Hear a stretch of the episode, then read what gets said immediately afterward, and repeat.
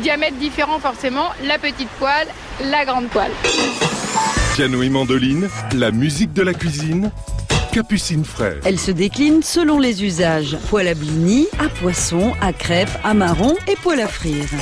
Ah bah la poêle dans une cuisine, elle est indispensable pour faire cuire bah, du steak haché, un rhum steak, un tourne d'eau. Euh. J'ai acheté une poêle inox d'une part parce que l'antiadhésif suce très vite que l'inox ne suce pas et je trouve que c'est plus simple. Alors j'en ai aussi parce que c'est vrai que par exemple pour les œufs sur le plat c'est plus pratique mais bon je préfère quand même euh, l'inox Rien ne sert d'opposer la poêle anti-adhésive à la poêle en métal tout simplement parce qu'elles ne servent pas à faire cuire les mêmes aliments. L'idéal serait de posséder les deux types de poêles. Une poêle avec revêtement n'est pas faite pour être utilisée à haute température. Elle est conçue pour cuisiner des mets délicats comme les œufs, le poisson ou réchauffer des plats en sauce. Une poêle sans revêtement, en inox ou en doit au contraire être utilisé à feu vif pour être efficace, parfaite pour cuire la viande.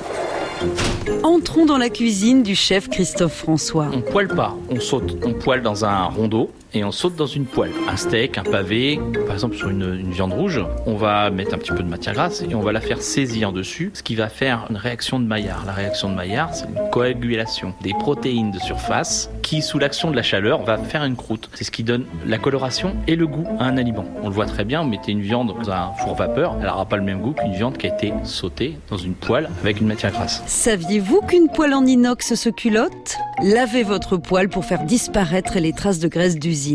Recouvrez le fond d'huile de friture et faites chauffer une à deux minutes.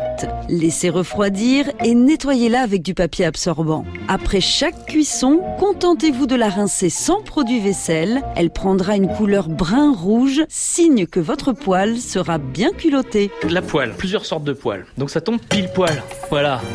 Piano et mandoline, à réécouter et à podcaster sur francebleu.fr.